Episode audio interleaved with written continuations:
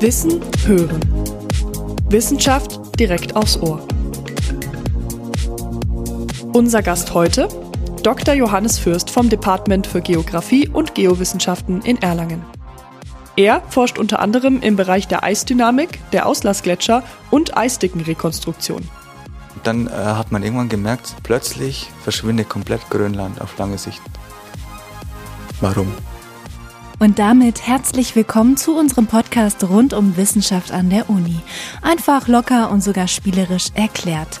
Wir, das sind Hanna, Jano, Anna und ich, Nina, haben zusammen mit dem Zivis und Funklos, den Campusmedien an der FAU, spannende und renommierte ForscherInnen unserer Uni vors Mikro geholt.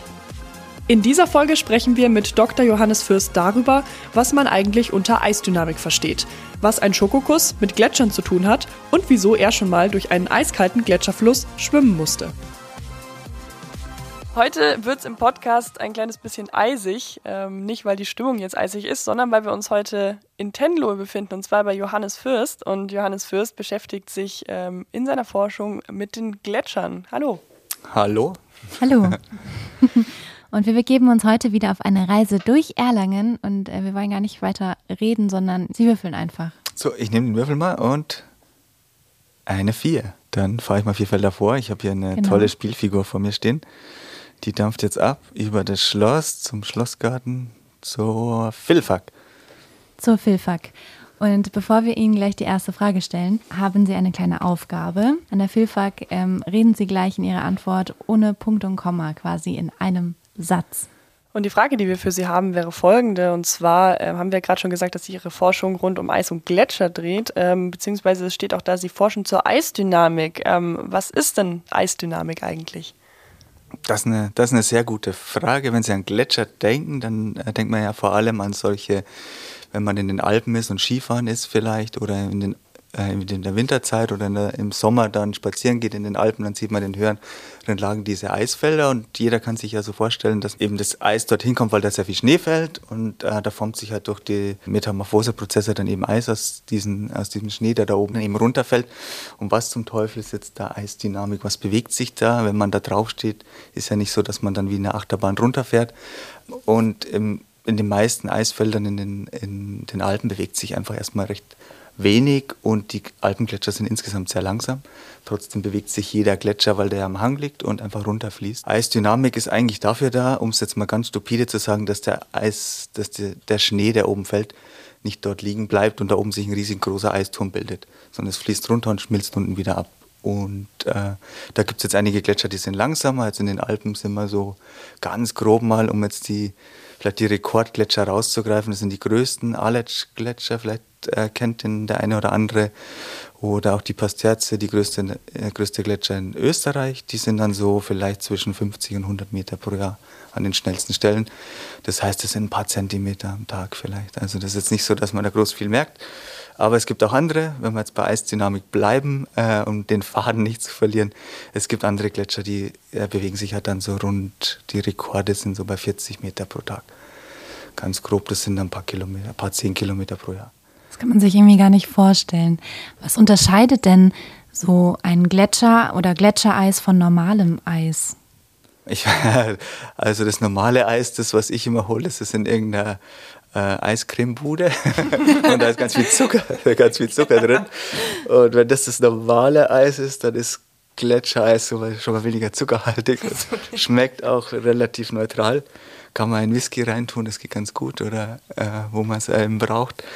Ähm, ansonsten, es hat sehr viel Struktur, glaube ich. Und äh, es ist halt so ein, auch so ein, im Prinzip so ein Archiv für, für Klimainformation im Endeffekt. Und ich glaube, das ist ein, ein guter Unterscheidungspunkt, weil sich ja diese, diese Eisschichten so Jahr für Jahr neu formen. Also im Prinzip fällt ja der Schnee an irgendeiner Stelle, egal wo das jetzt ist, in den Alpen oder in, auf den großen Eisschilden fällt da Jahr für Jahr eben Schnee drauf. Der Schnee wird immer dichter und irgendwann ist er so dicht, dass der eben ähm, äh, zu Eis wird und bei diesen Verdichtungsprozessen bleibt, bleiben halt auch irgendwelche Sprunggase drin in diesem Eis eingeschlossen dann am Schluss und beinhalten dann Informationen über das vorherrschende Klima, auch Temperaturen.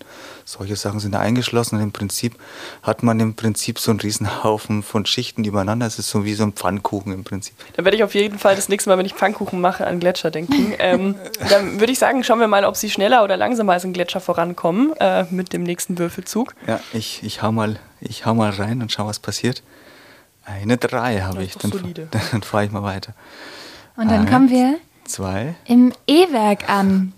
So, äh, im E-Werk ist es ja für gewöhnlich ein bisschen lauter, wenn ein Konzert ist oder eine Party. Und ähm, deswegen machen wir jetzt hier auch ein bisschen Party. Wir befinden uns jetzt im E-Werk und oh, wie nee. es im E-Werk nun mal so der Fall ist, läuft natürlich Musik und äh, jetzt haben wir Queen auf den Ohren und versuchen uns trotzdem zu verstehen. Und ich habe auch eine Frage jetzt an Sie, Herr Fürst. Und zwar befinden wir uns ja auf jetzt einem Spaßfeld und wir würden gerne von Ihnen wissen, was sind denn die Top 3 Gegenstände, die Sie mit auf eine Arktis-Expedition nehmen würden? Top 3 Gegenstände auf die Arktis Expedition, das ist eine gute Frage. Da muss ich kurz überlegen. das ist schade dann. Ähm, also was ich auf jeden Fall mitnehmen würde, das habe ich gelernt, ist ein Kindle-Book. Booklet, sodass man genug zu lesen hat, falls mal schlechtes Wetter ist. Äh, hat man immer was dabei und kann die Zeit totschlagen. Ganz wichtig ist natürlich auch eine Kamera, vielleicht ein Stativ. Weil es ist ja vielleicht auch mal Nacht da oben und zwar ziemlich lang. Und dann kann man rausgehen und richtig, richtig gute Fotos machen äh, da draußen. Zum einen, wenn es stockdunkel ist und kein Mond zu sehen ist. Und falls Mond da ist, äh, kann man wunderschöne Aufnahmen in, in arktischen Bereich eben machen. Und das Letzte, wenn ich noch nach, wenn ich jetzt noch nachdenken dürfte, eins, was mich schon lange reizt. Ich weiß es nicht mehr, wie es genau war, aber äh, von der ersten Grönland-Traverse Anfang der, das war glaube ich in den 20er Jahren, ähm, da haben die irgendwie so ein, so ein ich würde sagen, fast ein Floß gebaut.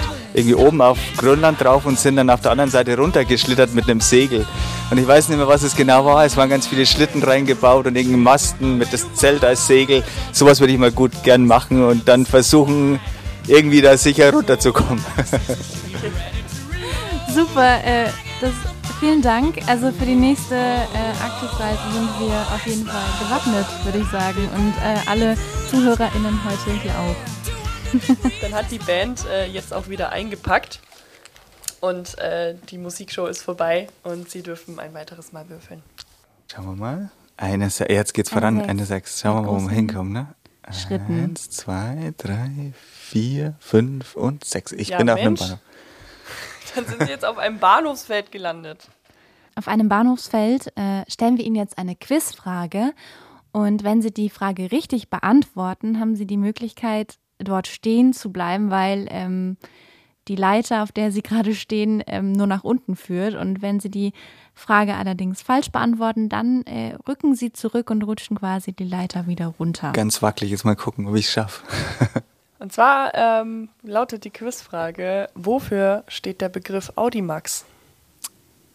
Auditorium Maximum oder so? Ja, Richtig. voll gut. ja, okay, dann äh, rutschen Sie nicht nach unten und dürfen nochmal würfeln. Okay, dann schaue ich mal. Eine 3. Eine 3. Jetzt sind Sie bei der Naturwissenschaftlichen Fakultät angekommen. Oh ja, da fühle ich mich ganz wohl.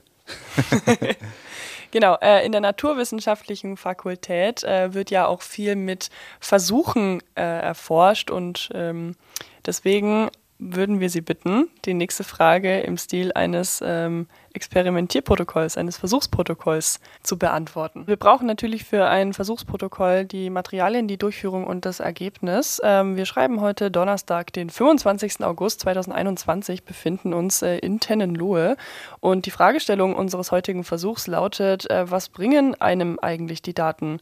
Also, dass das Eis immer weniger wird, das wissen wir, aber was bringen die Daten und das Ergebnis Ihrer Forschung dafür konkret? Warum ist es denn wichtig, dass Sie das machen? Jetzt muss ich natürlich erstmal den, den, wie sagt man, den Durchführenden protokollieren. Das ist der Herr Johannes Fürst heute, der diesen Versuch durchführt. Äh, Deine Fragestellung ist vielleicht auch ganz gut.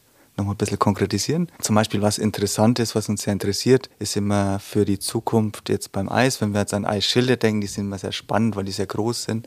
Und da gibt es eben zwei. Entschuldigung, dass ich so ausführe, ich rutsche ein bisschen zurück in die Philfuck wieder. Tut mir leid, aber nur kurz um die Frage, die ich jetzt beantworten will, ein bisschen schärfer zu stellen. Da haben wir eben die zwei großen Eisschilde, die haben halt, wenn die ganz wegschmelzen, so Grönland so ungefähr sieben Meter Meeresspiegelanstieg, Antarktis ungefähr zehnmal so viel, bisschen weniger, so um die 58. Und eine große Frage ist ja, wie, wie viel Eis schmilzt denn da in den nächsten 100 Jahren? Das ist sowas, was wir noch so ganz gut, auch ich ganz gut verstehen kann, bis in den nächsten 100 Jahren, wie viel äh, da abschmelzen wird. Und wie kann man jetzt das abschätzen? Wie macht man denn das? Welche Materialien brauche ich? Ich könnte es in Natura beobachten. Leider kann ich nicht so lange leben, also muss ich es ein bisschen anders machen. Und wie wird das bei uns in der Fakultät jetzt gemacht, da in unserem Institut? Wir können jetzt nicht ins Labor gehen und da irgendwas in kleinen nachbauen. Das funktioniert leider nicht so, weil da gibt es einfach zu viele Faktoren, äh, die da ungewiss sind. Das heißt, was wir oft versuchen, ist, das in Modellen nachzubilden.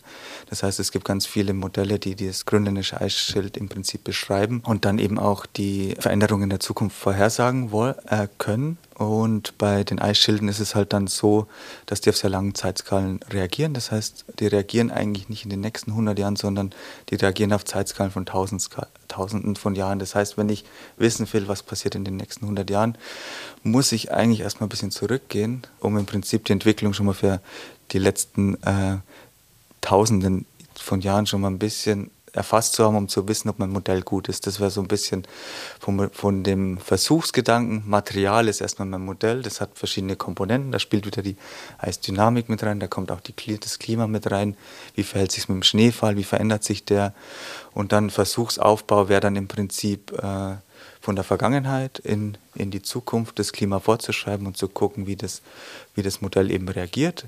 Und in der Vergangenheit kann man halt sehr gut erstmal gucken, ob das Modell sehr gut funktioniert hat. Das kann man an verschiedenen Paleoproxys nennt man das, weil lange Zeitskalen heißt, da hat keiner beobachtet. Wenn wir tausende Jahre sprechen, dann war da kein Messinstrument mehr gestanden. Dann gibt es irgendwelche Proxy-Daten, das können sowas sein wie Baumringe, damit kommt man zurück, jetzt ein paar, vielleicht tausende Jahre. Oder dann, was dann eben viel bekannter ist und weiter zurückgeht, sind Eiskerne wiederum. Da sind wir bei dem Pfannkuchen.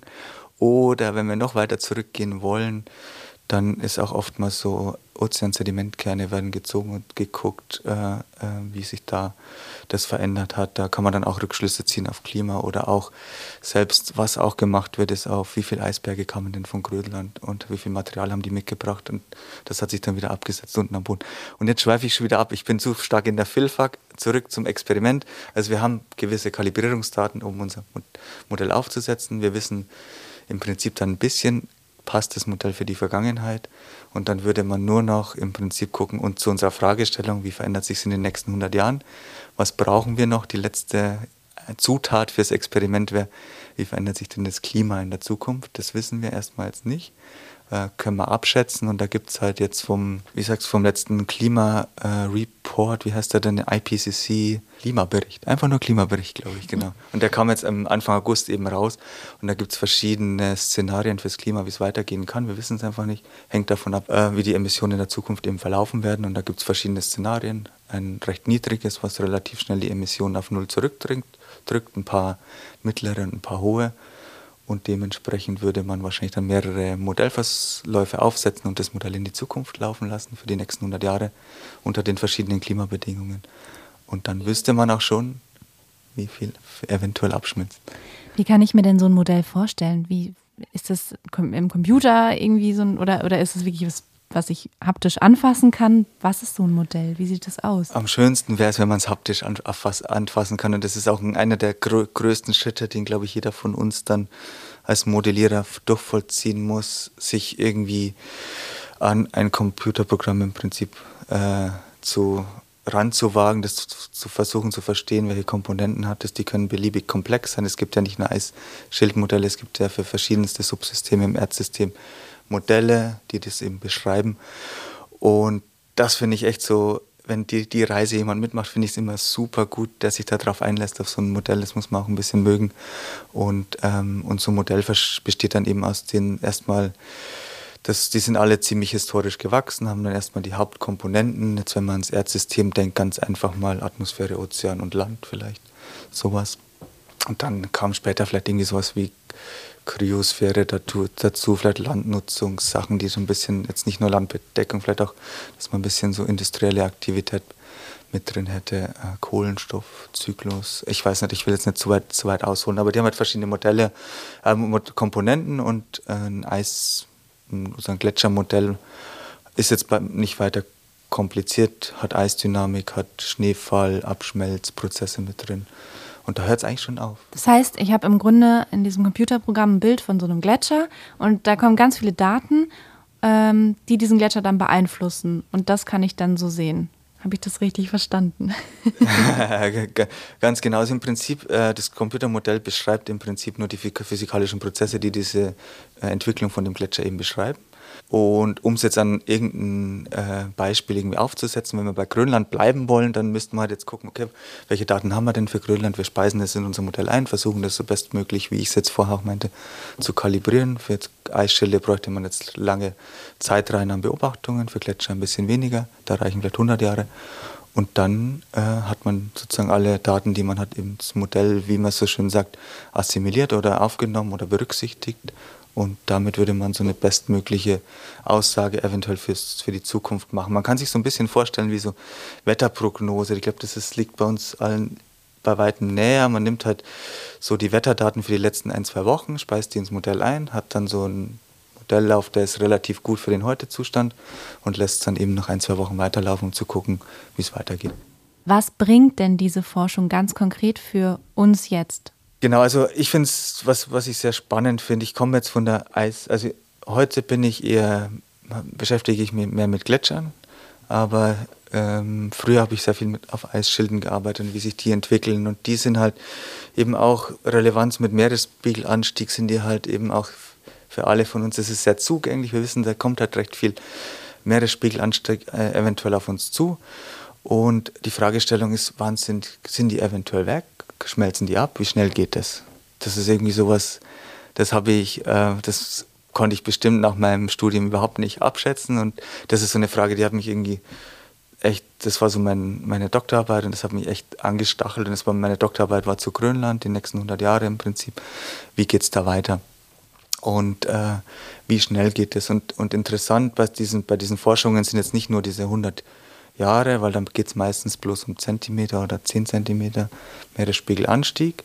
Aber das Interessante, was ich finde, ist, und das ist, weiß nicht, wie, wie ähm, inwieweit man, äh, das, da habe ich auch lange gebraucht, das zu verstehen, ist, diese Eisschilde, wie ich vorher schon meinte, die reagieren sehr langsam. Das heißt, in den nächsten 100 Jahren passiert zwar irgendwas und da schmilzt ein bisschen was ab, aber wir werden das in der Form von Grönland fast gar nicht sehen. Das sieht irgendwie noch so ziemlich genauso aus wie heute. Aber wir haben was auf den Weg gebracht, was wir sehr schlecht rückgängig machen können. Das heißt, wenn Grönland, also bei Grönland ist zum Beispiel jetzt äh, die Sache, man versucht zu gucken, wie sicher ist denn der Heute-Zustand, wie kann man den beschreiben.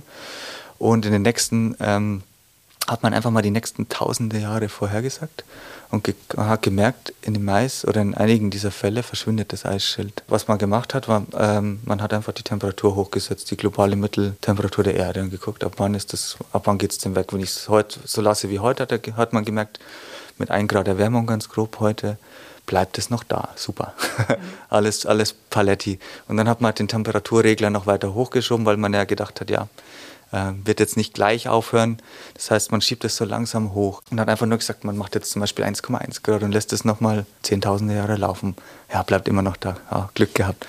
1,2 bleibt immer noch da. Und so langsam eben hoch. Und dann äh, hat man irgendwann gemerkt, ich weiß jetzt nicht mehr ganz genau, ab welchem Wert, ich glaube so 1,6. Plötzlich verschwindet komplett Grönland auf lange Sicht. Warum? Ist jetzt nicht so, dass es immer graduell kleiner wird, sondern es bleibt im Prinzip bis 1,5 so auf 80 Prozent seiner Größe. Und wenn man dann 1,6 oder 1,7 geht, warum ist es eigentlich, geht es runter auf 20 Prozent, so von einem Moment auf den nächsten. Bizarr. Also, und das ist sowas, was Leute natürlich schon sehr interessiert, weil da geht es dann um 6 Meter Meeresspiegelanstieg, so ganz grob, 5, 6. Das war sowas, was, äh, was man erst auch kommunizieren musste, nach außen tragen musste. Das bringen wir jetzt auf den Weg im Prinzip für die nächsten tausenden Jahre, weil man es so schlecht umdrehen kann. Äh, und was ist der Grund dahinter? Warum, äh, warum passiert es dann so schlagartig an irgendeinem so, so einem Schwellwert? Das, ist, das Problem ist daran, das haben Gletscher nicht so. Oder ja, eigentlich gar nicht. Und die Gletscher hängen hinten an ihren Bergen dran und ziehen sich einfach nach oben zurück. Und wenn es halt so hoch wird, sind sie ganz weg. Grönland ist anders aufgebaut. Grönland ist so ein, ich nenne es mal so ein, so ein, wie nennt man das, so ein Schokokuss, der auf einer Insel oder ja, auf einer Insel liegt. Und der ist im Prinzip einfach so ein Schokokuss aus Eis. Und wenn der runterschmilzt, langsam, wie man, wenn der mal kleiner wird sozusagen, dann wird es wärmer an der Oberfläche. Kennt man vielleicht, wenn man viel in den Bergen spazieren geht und man geht von oben runter, wird es halt wieder wärmer. Und wenn die Eisoberfläche runtergeht, wird es auch wärmer langsam. Und Grönland wird halt mit Erwärmung langsam kleiner und je weiter man es treibt, kommt man in irgendeinen so Punkt, da ist es einfach viel zu warm, als dass da überhaupt noch Eis sein kann. Es gibt einen gewissen, bis zu einem gewissen Punkt funktioniert das noch, da bleibt es oben kalt genug.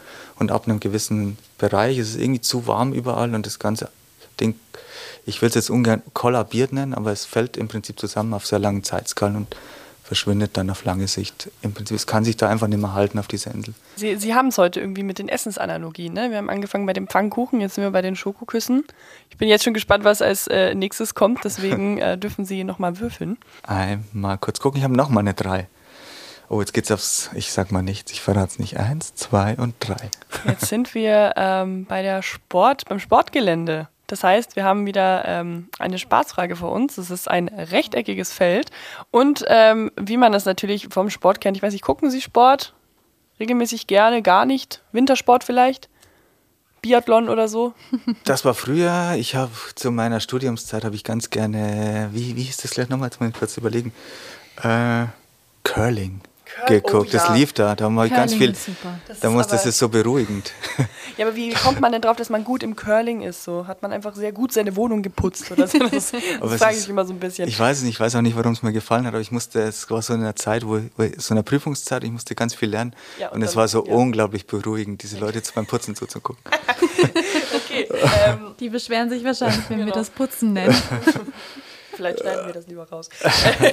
okay, da wir uns am Sportgelände äh, befinden, haben Sie die äh, Aufgabe auf meine äh, Reporter-Antwort oder Reporterin-Antwort, die ich Ihnen jetzt gleich stelle, wie ein äh, Spieler nach dem Spiel zu antworten. Und zwar, Herr Fürst, wir wollen unbedingt wissen, wo machen Sie denn am liebsten Urlaub? Sind das eher kalte Regionen oder warme Regionen? Das interessiert uns wirklich brennend. Na, ich, ich habe es eher mit ja, es, ja, es liegt, liegt irgendwie sehr nahe mit kalten Regionen, Entschuldigung. also ich war, ich war auch dann irgendwie längere Zeit auch im Ausland, in Norwegen oben und das hat mich einfach immer mehr angezogen. Das Wärmere, das sieht man vielleicht auch meiner Hautfarbe, zieht mich nicht so an, zieht mich schon eher hoch und äh, ins, ins kältere Gefilde und da eigentlich dann wandern, auch gerne auf ähm, gerne, gerne auch an der Küste entlang. Das passt wunderbar. Eisforscher durch und durch, würden wir sagen. Genau. Dann dürfen Sie wieder würfeln. Eine 5. Mein Lieblingsfeld, wir befinden uns jetzt ähm, in der Bibliothek und in der Bibliothek muss man natürlich sehr leise sprechen. Ist gebaut. Ja, und äh, deswegen haben wir die nächste Frage auch im Flüsterformat für Sie. Bei welcher Gelegenheit in Ihrer Forschung könnte es passieren, dass Sie die 112 wählen müssen? Das ist noch gar nicht so lange her, da war ich kurz davor, weil so ein Computerprogramme, die haben es ja so an sich, wenn man so Modellierung macht, dass die nicht immer genau das machen, was man will. Und in der letzten Woche wollte das Computerprogramm gar nicht laufen. Und zwar für Wochen, Wochen lang. Und das nagt so ein bisschen am, ja, an einem, würde ich sagen, so, so einem gewissen. Und man hadert dann mit sich selber sehr lange. Und am, am besten ist es, glaube ich, fast schon irgendwie 112 zu wählen, dass man irgendwelche mentale Hilfe dann vielleicht kurz kriegt, dass jemand einem über die Schulter, auf die Schulter klopft, dass alles noch gut ist. So eine Hotline werfen zusammen. Lob, Lob to go. Ja, oder so. Ja. ja, dann beenden wir unseren ASMR-Content für heute.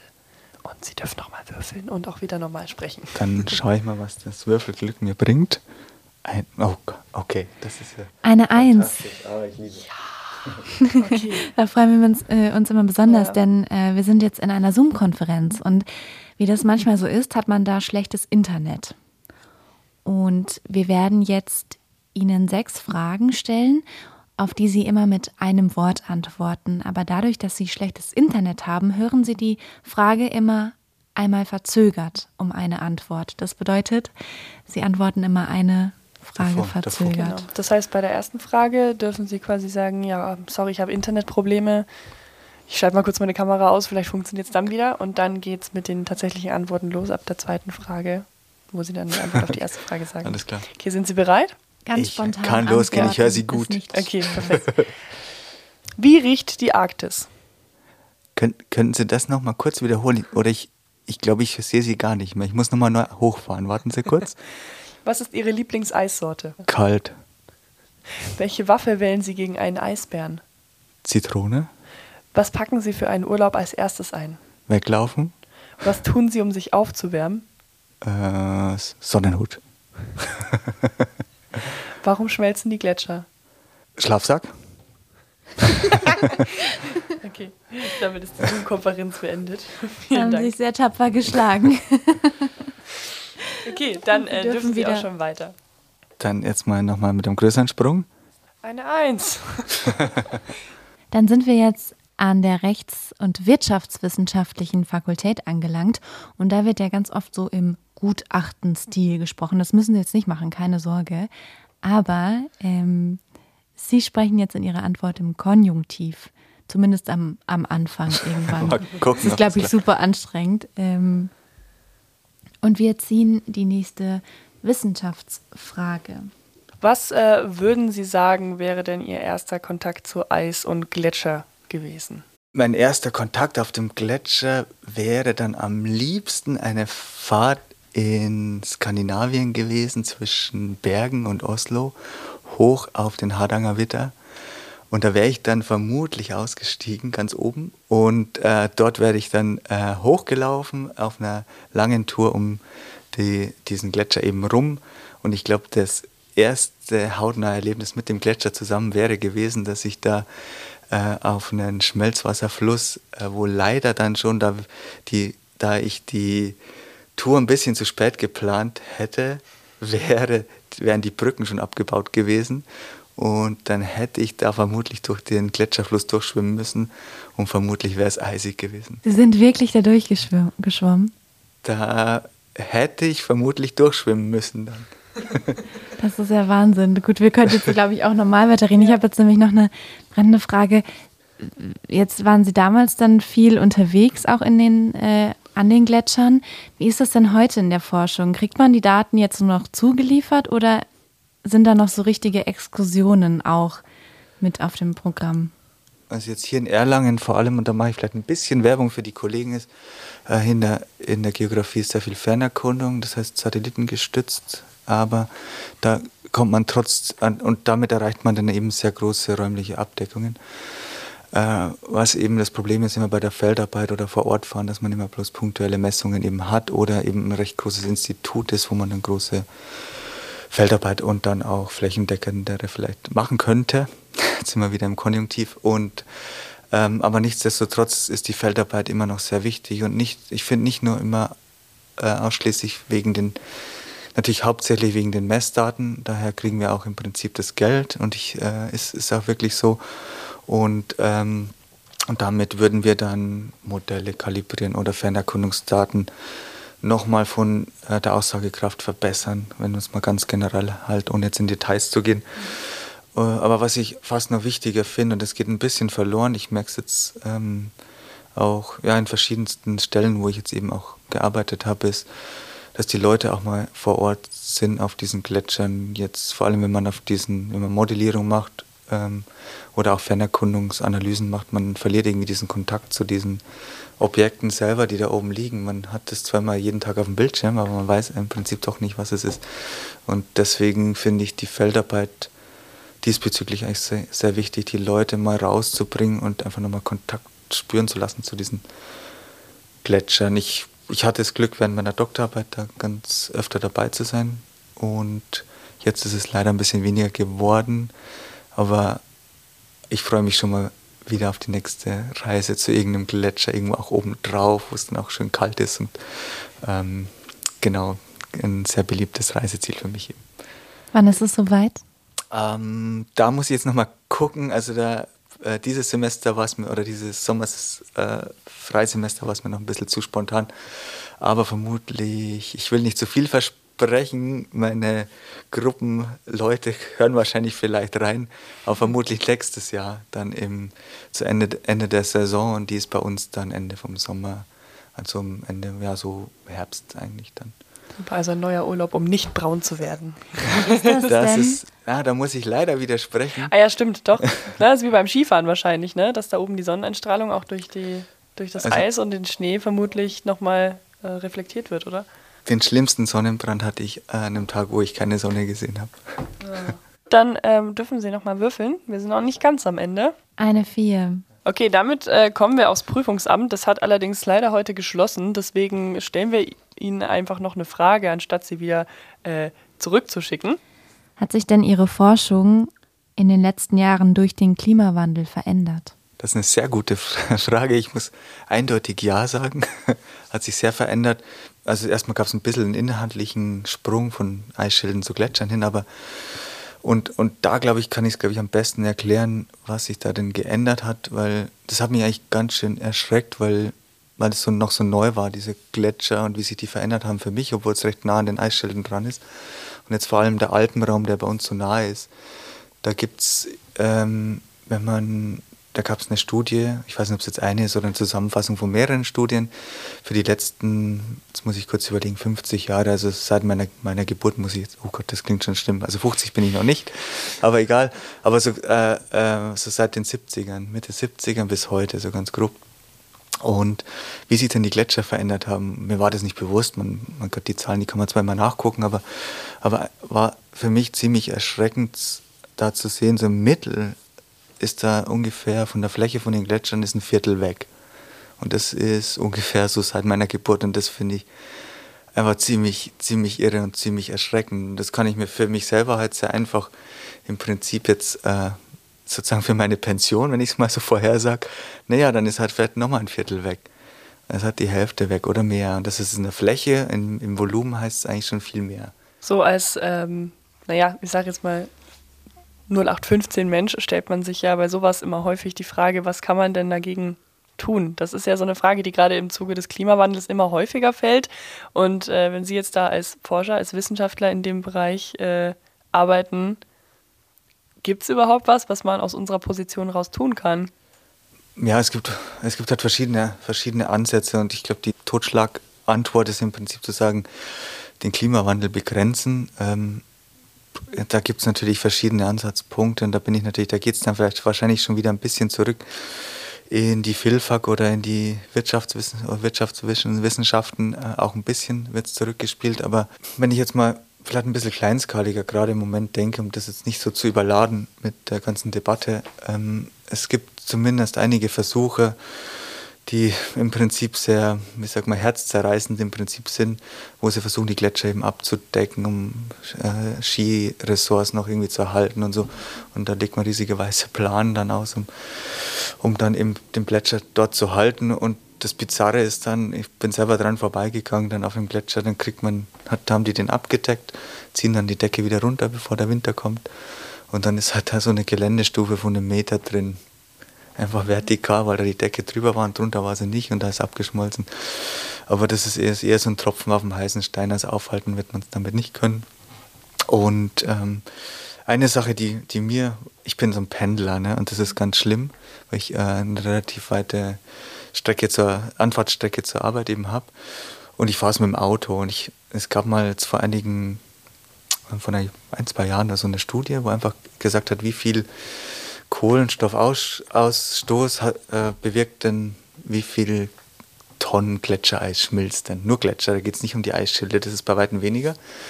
Und äh, da kann man einfach Kohlenstoffausstoß zu Gletscherkilogramm berechnen. Und das habe ich mir mal ausgerechnet, weil ich das spannend fand für mich als, da kam so eine Zahl hoch von, jetzt weiß ich es nicht mehr ganz genau, ich glaube 50 Meter, nee, ich glaube 500 Meter fahren ist ein Kilogramm Eis auf lange Sicht geschmolzen von jedem von uns. Was?